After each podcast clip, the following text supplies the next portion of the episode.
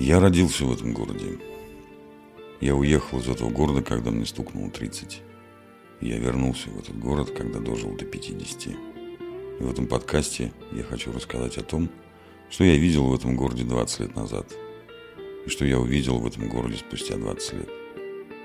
Далеко не все свидетели живы.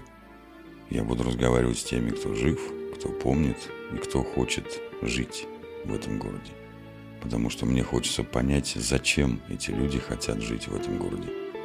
Город, в котором хочется жить, это Салават. Город в России – один из крупнейших промышленных центров Республики Башкортостан. Основан в 1948 году как поселок при строительстве нефтехимического комбината. Назван по имени башкирского поэта Салавата Юлаева, участника восстания под предводительством Емельяна Пугачева – в 1954 году Салават получил статус города.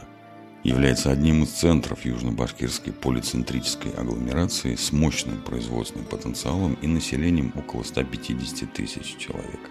Город расположен на юге Башкортостана, на левом берегу реки Белой, притока Камы, 160 километрах к югу от Уфы, столицы региона. Протяженность территории города в длину вдоль реки Белой составляет 5,5 километров, в ширину 2 километра 650 метров. Согласно всероссийской переписи 2010 года, в городе проживало русских 55%, татар 21%, башкир 18%, чувашей 2% и украинцев 1,5%.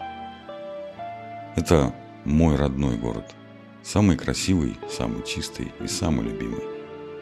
Город, в котором хочется жить.